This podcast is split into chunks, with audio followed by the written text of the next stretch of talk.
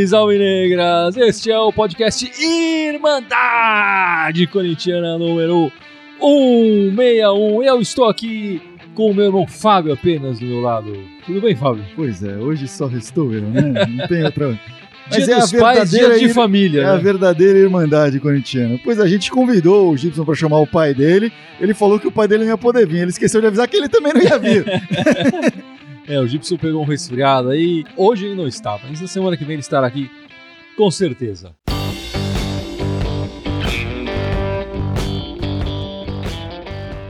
Bom, Fábio, a gente precisa falar dessa semana do Corinthians. É, vamos começar falando é, do, do, jogo de hoje, enfim, e entrar nesse assunto que a gente colocou como título aí do nosso podcast: o poder da criação, né? O que falta nesse Corinthians para a gente ter um futebol mais bonito, mais gostoso de se ver. É, é, o poder da criação, né? Hoje a gente sentiu um pouco de falta disso. A gente teve, sim, em, sim. em alguns momentos do, do ano, alguns jogadores se destacando, mais recentemente o Pedrinho, né? Mostrou em algum momento ali em duas, três partidas, uma criação legal e tal. Claro. E hoje não vimos isso, né? Hoje a gente viu um time que não conseguiu criar grandes coisas, a, a, até porque sentiu falta, acho, na minha opinião, sentiu muita falta do Fagnão ali na lateral direita. Sim, né? sim. É, até o, o, nome, vale lembrar, o, o, nome, o Poder da Criação, uma referência ao grande sambista João Nogueira aí, que é carioca, mas eu suspeito que ele tinha o Corinthians no coração, aí como aquele clube paulista dele, sabe? Sim. Ah, e um dos versos de, dessa, desse sucesso dele aí diz que ninguém faz samba só porque prefere, força nenhuma no mundo interfere sobre o poder da criação. E é isso, não adianta, o time tá bem arrumado, tá organizado, a gente viu isso hoje, mas, assim, se não tem a criação, se não tem o poder da criação, não vai fazer diferença estar tá arrumado, não vai conseguir só porque quer, só porque, poxa, estamos organizados, deveríamos estar fazendo gol. Não, não é simples assim. Precisa ter uma força criativa ali e não tem, não tem no momento. Uh, você citou o Pedrinho recentemente, o Fagner, há, há momentos de lampejo do, do Júnior Urso, do, Junior Urso, do, do Cleison. Cleison é. é. o, o Sornosa na bola parada, que não é exatamente criação, mas tá, consegue é, mas fazer consegue, uma coisa ou outra. É o, é o, líder de assistência no ano até. Sim, sim. Uh, o Wagner Love também, às vezes, quando sai da área, consegue ajudar, enfim. Mas hoje não teve nenhum desses lampejos, né? Muito pelo contrário as poucas oportunidades que o Corinthians teve morriam rapidamente, você via as decisões erradas sendo tomadas e o Corinthians não conseguindo executar. Por outro lado, do ponto de vista tático, estrutural do time, também não sofreu. É, o, o, Inter dominou o jogo, de certa forma? De certa forma, dominou. Mas você não viu o Cássio fazendo grande defesa. Eu lembro de uma defesa do Cássio que talvez até fosse para fora, assim, né? É, naquele escanteio, né? Que o cara chutou de primeira. Isso, isso. isso.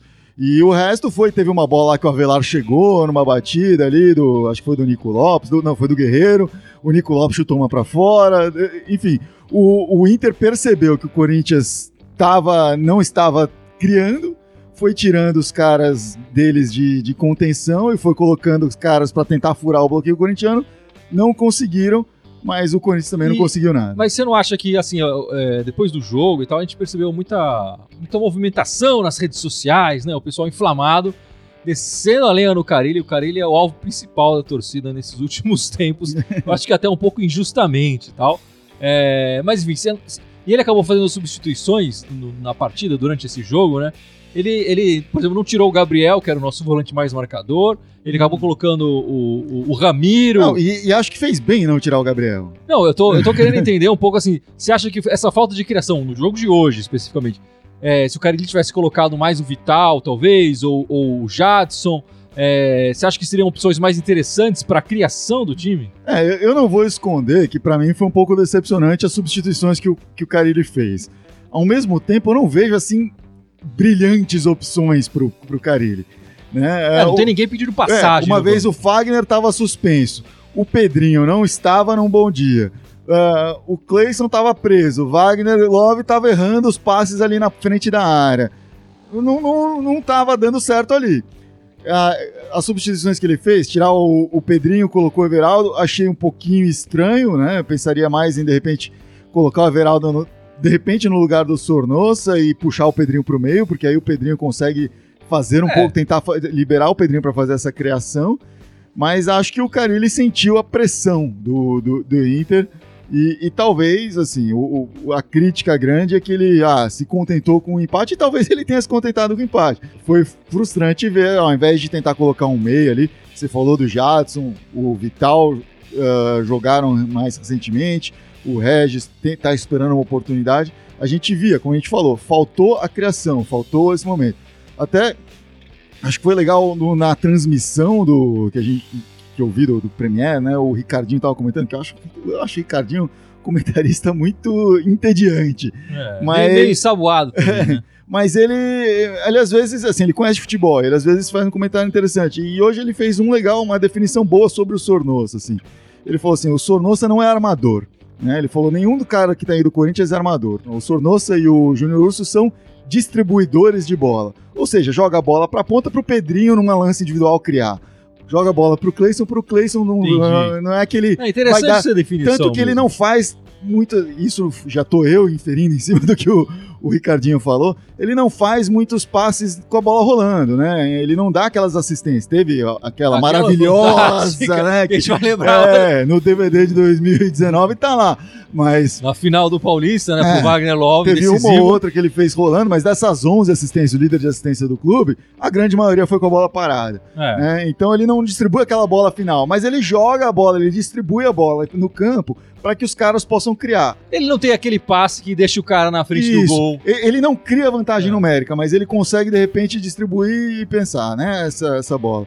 E marca bem, ele taticamente é muito bem, né? Se fosse fazer uma carta de super trunfo ali do Sornosa, ia ter aplicação tática, sei lá, nota 10 ali pra ele, ia sempre falar, Sornosa, eu quero aplicação tática, e aí você É. ganhava no super trunfo ali. É bom lembrar, e, e eu se ouvi depois, quer dizer, no, o pessoal no Twitter também falando, é, o Corinthians nos últimos anos foi campeão brasileiro três vezes. Né? Em 2017 o Inter estava na Série B, então não jogamos contra o Inter lá no Sul. Em, em 2015, aquele time fantástico, maravilhoso, perdeu lá no Sul, né? Aham. Começou ganhando com o gol do, Maico, do Malcolm é, e levou a virada depois e perdeu lá no Sul. E em 2011, aquele time do Tite, que também era bem pragmático e tal, começou perdendo lá no Sul e, e empatou o jogo, foi um empate 1 a 1 Só no final da partida, acho que você vai lembrar, um gol do Alex de falta, Uhum. é, que ele chutou bem de longe a falta, inclusive, e, e- e- e não comemorou, acho que por isso que ficou na minha cabeça, porque ele jogou no Inter, né? Ele acabava marcando um gol de empate ali que mantinha o Corinthians na ponta do, do campeonato e tal. É, enfim, só para ilustrar que jogar lá no Sul contra o Inter é difícil. E o Carilli Sim. na coletiva fez questão de, de enfatizar um pouco essa dificuldade, dizendo que o Inter é, pelas estatísticas, né, é o segundo melhor mandante do, do brasileiro até o momento. Empatar com o Inter lá é normal, é- é- faz parte.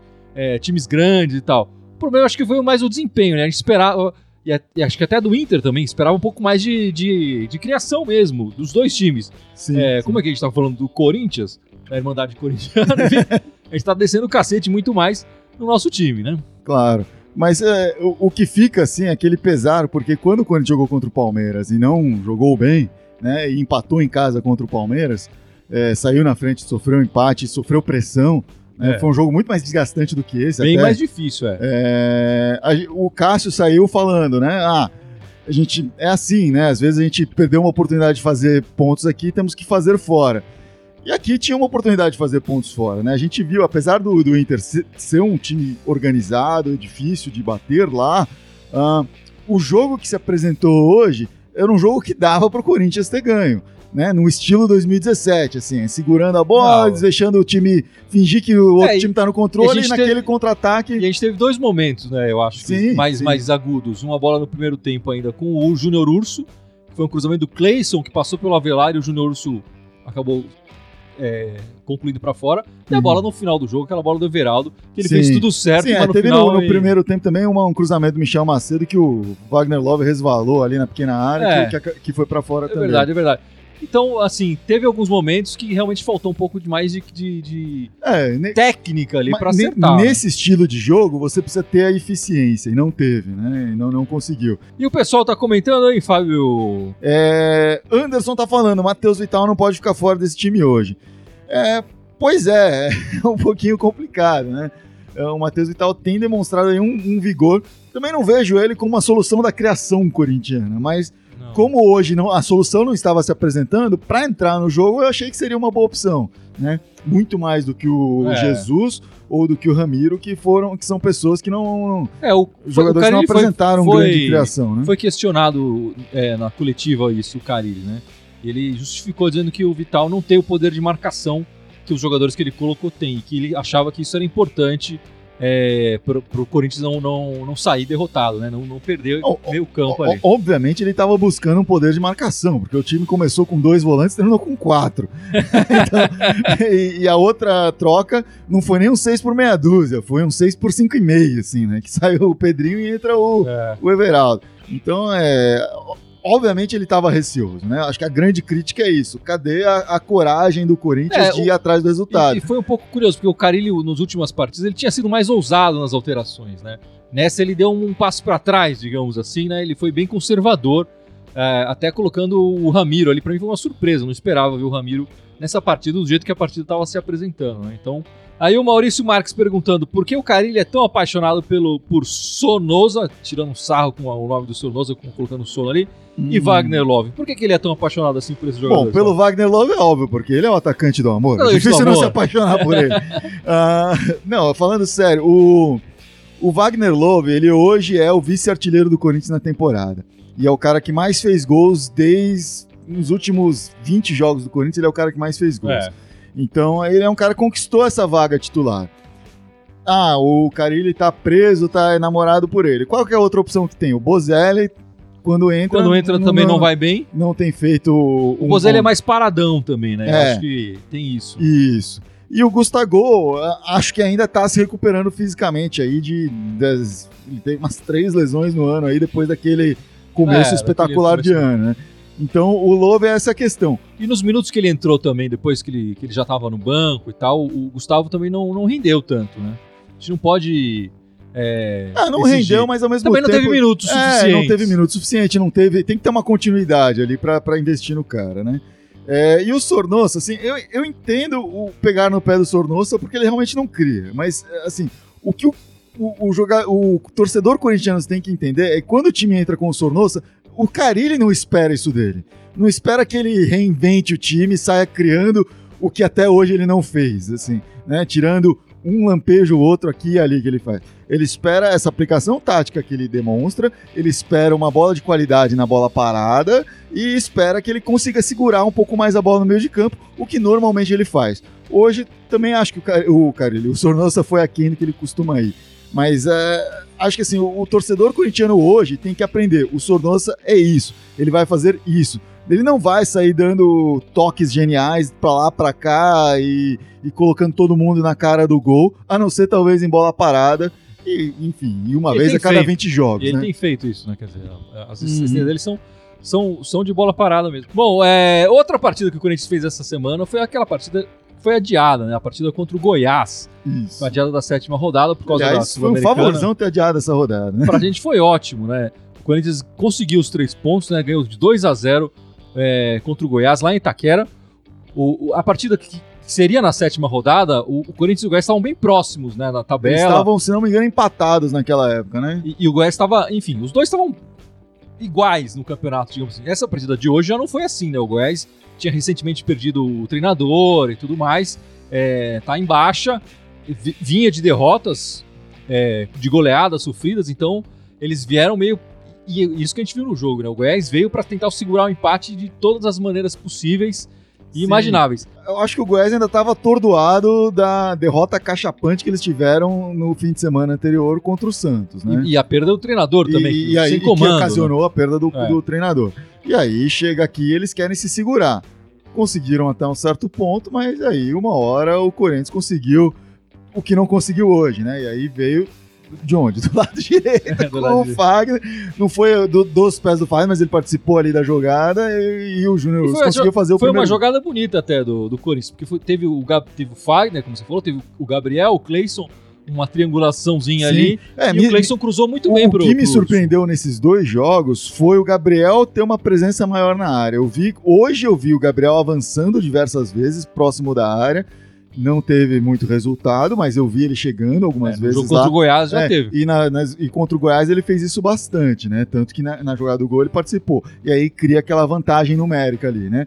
Então, é, eu vejo assim, o Corinthians do ponto de vista tático, buscando soluções para conseguir é, superar o adversário. E normalmente tem feito isso mais do que não tem feito, né? Desde a Copa América, né? O Corinthians ganhou 2x0, né? O primeiro gol foi do Júnior Urso, como a gente falou, o segundo gol foi do Bozelli num, num pênalti, né? E, e nesse, nesse jogo tivemos duas marcações que foi, foram levadas pelo VAR, né? Um gol deles, que foi anulado, e, e um penal, esse penal do, do, do Júnior Urso, o árbitro foi lá consultar o VAR Uhum. para ter certeza de que foi pênalti mesmo. E confirmou o Bozelli marcando o de pênalti, aí, o segundo gol do Corinthians, né? Isso. E, e o- nessa partida o Corinthians ainda poupou o Avelar, o Sornoso e o Love que jogaram hoje contra o, Sim. contra o Inter, né? E vale falar, o Avelar hoje tomou o terceiro cartão amarelo, assim como o Cássio. Nenhum o Cássio. dos dois vai poder jogar contra É. o Botafogo. Botafogo que já ganhou hoje contra o Atlético Paranaense, está se recuperando aí. É, sem o Cássio e sem o Avelar, o que a gente pode esperar desse time sem o Cássio e sem o Avelar? Bom, eu prefiro não ter o Avelar do que não ter o, Cá, o Fagner, Fagner. né? O, o Cássio pode ser um problema, porque parece que o Walter também tá com uma contusão. Ele sentiu uma lombalgia, nem foi viajar agora para pro sul. Então, se isso se prolongar, a gente tá sem o Cássio sem o Walter pro Vai próximo o jogo. Kaique, né? Aí vai o Kaique, que quando entrou se mostrou bem, mas faz um tempo que a gente não vê ele em campo É. ali. é, viu um pouco no- nos, nos amistosos aí, mas não vê ele em campo no jogo oficial, né? Mas com a volta do Fagner e na arena, eu vejo um time criando. E tendo uma semana de descanso, etc., eu vejo um time que vai ter mais deste poder de criação que faltou aí hoje. Ah, de novo, não podemos esperar aquele 1-2 direto, aquele, aquele brilhantismo todo, mas acho que vai mostrar mais. Ah, o Botafogo, que é um time, como eu falei, teve um resultado bom essa semana. ah, foi eliminado da Copa Sul-Americana e agora tem só, tá apostando todas as fichas no brasileiro, né? E, e é um time que sempre dá um trabalhinho pro Corinthians, né? Parece. O É. Botafogo, não importa quão na lama tá, parece que sempre dá um trabalho pro É, é Corinthians. daquelas pedras do nosso sapato.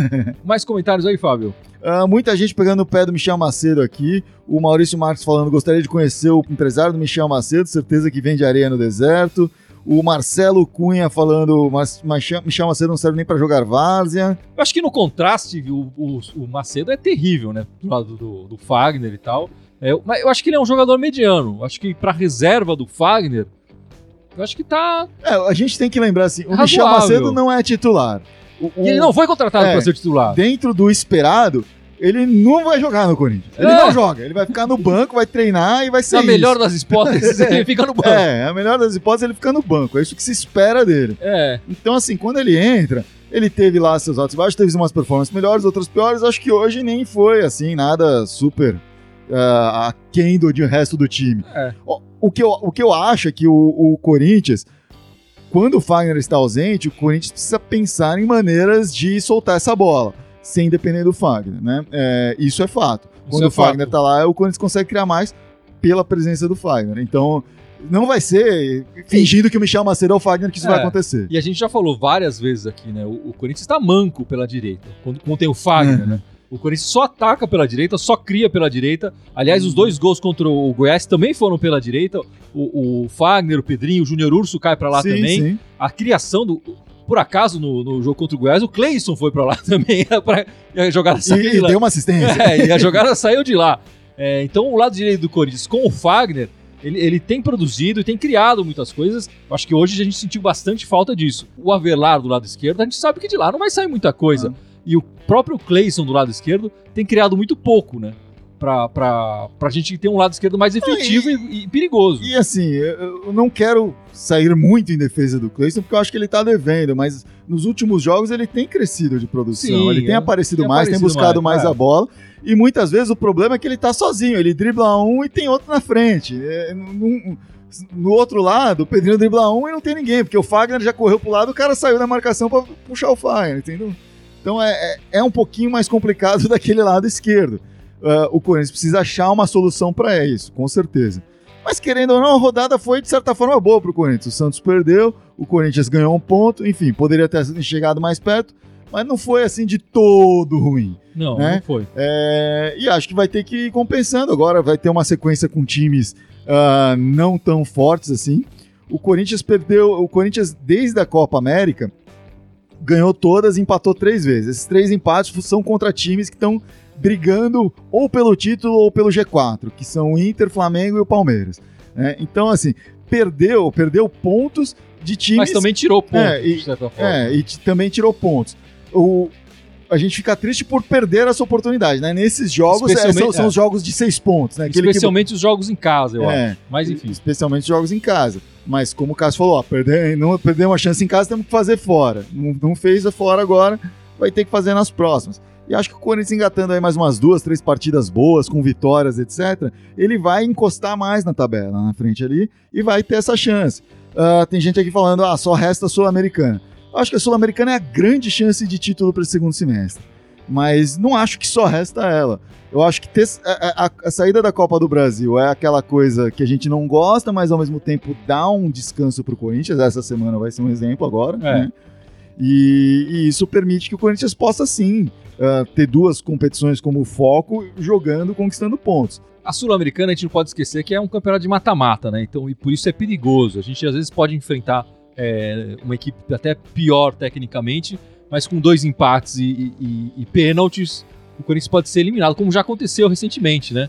É, então, é, tem essa característica. É difícil jogar todas as suas fichas assim numa competição dessas, né? Porque a gente sabe que de repente alguma coisa, um jogo, é, é, de repente até meio tempo mal jogado, pode botar tudo a perder ali é, em- rapidamente, né? Então, Sim, sim. E, e agora tá funilando, né? Começa a pegar Sim, adversários de maior qualidade, né? eu queria pegar um comentário aqui do Rogério Mariano da Silva. Mano Menezes, próximo treinador e, e preferido do Andrés. Mas é, o Mano Menezes saiu do Cruzeiro essa semana, né? É, e, e você acha que ele já joga uma sombra assim pro, pro, pro Carilli? Enfim, acho que o mais forte do que o Mano, junto com torcida do Corinthians, é só o Tite, né? É, Ah, mas eh, eu acho que nesse momento a sombra é menor do que teria sido em outros momentos, né? E eu acho que o Carilli vai ter aí, a não ser que tudo desande muito, a possibilidade de trabalhar ao longo desse ano. Né? não, eu também acho. É. Acho que esse ano o Carilli não sai. Eu gostaria muito de ver o Carilli, independentemente de como for aí o resto do ano, ficar. Eu acho que o Carilli tem, um tem desenvolvido um trabalho, eu vejo progresso no time do Corinthians. O Carilli, eh, ele chegou no, no final do ano passado, mas o time foi chegando durante o Campeonato Paulista, alguns até depois, né? E o time agora tá se encaixando, tá, tá, tá melhorando de, de desempenho e etc. Enfim, é, eu, eu acho que o, o, o Corinthians pode fazer um 2020 muito bom com o Carilli se mantendo no comando, né?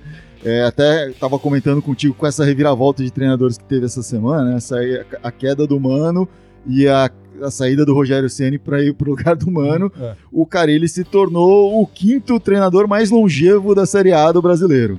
Né? O que é ridículo, considerando que ele chegou agora. É, acho que ele tem aí tempo para ele merece e já e tem conquistado títulos sempre que ele tá no comando ele merece a oportunidade de, de ter essa continuidade aí eu vejo muita gente cornetando o Carilli por ele ser retranqueiro, né?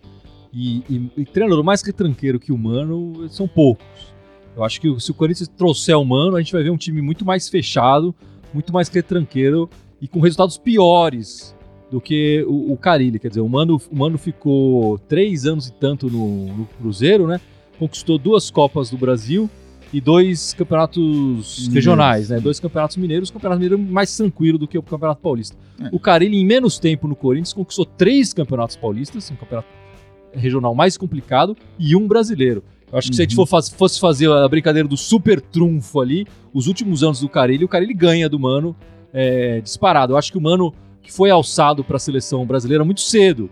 Ele, ele vinha fazendo uma campanha muito boa no, no Corinthians e tal, tinha uma boa passagem pelo, pelo Grêmio, acabou sendo colocado na seleção porque o Murici não quis, é, disse não, né? O Murici estava no Fluminense na época, é, e acabaram indo pro Mano Menezes. Isso possibilitou a chegada do Tite no Corinthians, o que foi ótimo, é, mas É, também mas garfou- prejudicou o é, Corinthians no o campeonato. do Corinthians ali né é, mas enfim, eu acho que o, o, o Mano, pra mim, apesar de- da simpatia e tudo mais, eu acho que ele, ele, tá, um- ele tá atrás do Carilli hoje. A, mais- a passagem mais recente do, do Mano em 2014 não foi, não foi tão boa, né? Apesar dele ter conseguido reconstruir, contratar alguns jogadores até interessantes e tal, e 2014 talvez tenha sido o melhor ano do Guerreiro no, no Corinthians, o Corinthians não conquistou títulos nenhum, né? É, eu gosto do Mano, eu acho que ele é um técnico consistente com a filosofia de jogo do Corinthians hoje. É, ele é, criou boa é, parte dessa filosofia. É, sim, é, e... Mas assim, eu acho que hoje, tirar o Carilli para colocar o Mano não é necessariamente um progresso pro Corinthians, né? É, não, eu acho que o Mano só chegaria no, pro Corinthians se o Carilli pedisse o boné de novo, enfim, eu acho que aí ele passa a ser a opção melhor do, do mercado. É, mas eu acho que se o Carilli não, não aparecer nenhum caminho de dinheiro na frente dele de novo e ele continuar, não tem por que a gente ir atrás do Mano Menezes. Claro, claro. É, a gente tem que falar duas coisas rapidinhas aqui. O, o, a volta da Florida Cup, né? O Corinthians confirmou que no ano que vem vai participar da Florida Cup. Esse ano não participou e falou mal da competição, mas agora volta no ano que vem vai entender a nossa diretoria. É, sempre foi uma coisa meio dúbia, né? Ao mesmo tempo que queima um período do, da pré-temporada, o, o Carilli já elogiou algumas vezes a Florida Cup no sentido de colocar adversários fortes logo no começo para o time de verdade se, uh, ter esse teste com um elenco já formado, é, uma, é bom para uma pré-temporada, para fazer um entrosamento maior, chegar lá, tipo, todo mundo junto, vai na Disney, etc. Mas, não sei, é, queima um tempo importante de pré-temporada, é meio caça-níquel, e, enfim, a gente só não pode ficar colocando pressão por resultado em cima de Florida Cup. É, né? Tem time que comemora ganhar a Florida Cup e não é o caso do Corinthians. E a história do Henrique, né? O Henrique, o zagueiro, o Henrique, o príncipe, é, pode estar indo para a Arábia. Ele que perdeu bastante uhum. espaço é, com a chegada do Gil, né? Ele era o titular do Corinthians, chegou o Gil, tomou a posição, ninguém quer ver o Gil mais fora do time. É, ele que era, o, teoricamente, o primeiro reserva da zaga do, do Corinthians. E a saída dele, possível saída dele, ainda não está confirmada nem nada disso, é, vai deixar o Corinthians começar a sentir falta de zagueiros, né? O Corinthians tinha o Marlon, é, o Bruno Mendes, tinha o Léo Santos, tinha um monte de zagueiro ali, e agora tem poucos ali. O Léo Santos que voltou, né? É, e, e, ainda tá no departamento médico, né? É, o, o, Henrique, ele tá vendo as oportunidades dele diminuírem, né? E acho que internamente o que isso sinaliza para mim, a saída do Henrique é de repente ele tem algum sinal de que o Manuel vai ficar. Né? Ele tem alguma indicação ali, seja no, nas conversas com o Manuel, seja, enfim. Ele tá vendo a oportunidade dele acabando aqui e tá indo fazer dinheiro na Arábia. Você quer falar das meninas, Fábio? Vamos falar das meninas, porque se os homens não criam, as meninas criam bastante. Criam né? demais, né? Criam demais. E jogaram contra a Ponte Preta aí agora no pelo começo do, do, da segunda fase do Paulista, né? Já é a segunda rodada da segunda fase do Paulista ganhou de 6 a 0 Tinha ganhado a primeira do Juventus, agora ganhou de 6 a 0 aí da Ponte Preta. Fez 3 no primeiro tempo, 3 no segundo. 3 é, vira, 6 acaba. É, 3 vira, 6 acaba. E quantas o, vitórias seguidas? 25 vitórias seguidas é o recorde atual de vitórias consecutivas no futebol brasileiro. Né? O recorde mundial que chegou a ser. Né, tinha uma época que achavam que o, o, o recorde que até então era do Curitiba, né? O time masculino do Curitiba fez isso um tempo atrás. Uh, era o recorde mundial, mas aí o Ajax mostrou aí uma documentação de que tinha feito 27 vitórias seguidas para o Guinness e entrou no Guinness no lugar do Coritiba do Coxa. O Corinthians já quebrou o recorde do Coxa, agora está indo atrás do recorde da Ajax ali, né? 25 vitórias seguidas. 25 que, vitórias que maravilha. Seguidas, o que, né? que, é isso? Claro, futebol feminino, a gente sabe que ainda está se criando, que está começando e tal, mas as mulheres estão jogando contra as mulheres, enfim, são. É, Sim, as condições são as mesmas para todo são, mundo. Exatamente. Uhum. As regras são as mesmas e tal. 25 vitórias seguidas, essa última por 6 a 0 em cima da Ponte Preta. Demais, demais o time feminino do Corinthians, né? Sim, e, pô, cada uma fez um gol ali, né? 6 a 0 cada um, cada gol de uma menina diferente aí. A Pardal começou, é a Pardal que é eu não vou nem falar que, a, que a Pardal é o Manuel do, do, do, time feminino, porque é o contrário. O Manuel é a Pardal do time masculino, né? Fazendo gol sempre aí. Vitória Albuquerque com chute de fora da área. A Érica voltando aí a jogar agora, fez gol. A Érica, para quem não sabe, ela chegou a ser convocada para a Copa do Mundo uh, e se machucou, contundiu. se contundiu, não pôde jogar. Tá voltando agora a jogar, já fez gol. A Zinedine Zanotti, Gabi Zanotti fez um golzinho, um golzinho também. Ingrid apareceu, entrou e fez gol. A Tamires também, lateral do, do, da seleção feminina, também entrou e fez gol. Além de ter dado assistência aí pro gol da Ingrid no escanteio também. É. Então o time tá indo muito bem vai jogar agora contra o São José no meio de semana, aí já pelo brasileiro.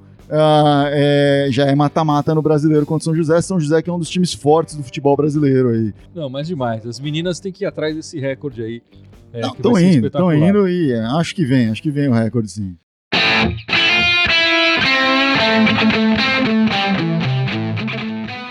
Enfim, Fábio, vamos encerrando este podcast. Enfim, mas eu gostaria que antes de encerrar, você lembrasse as nossas redes sociais, por favor, já que o Gibson não está aqui hoje. Pô, já que o Gibson não está aqui, vamos lá. Vocês estão nos vendo agora ao vivo no Facebook. Sigam a gente, comentem. Além do Facebook, a gente está no YouTube, um canal de vídeos aí da internet, para quem não conhece. Novo, é, né? novo, novo. E, e aí, além disso aí, a gente tá no SoundCloud, no iTunes e no Spotify, onde a gente posta uma versão em áudio do nosso, eh, do nosso podcast. E também temos conteúdo aí para você ver e se deliciar aí no Instagram e no Twitter. Em todas essas redes sociais nós somos Irmandade Corintiana, então o nome da rede social, barra Irmandade Corintiana, exceto no Twitter, onde é Irmandade Timão, lembrando que Corintiana tem TH.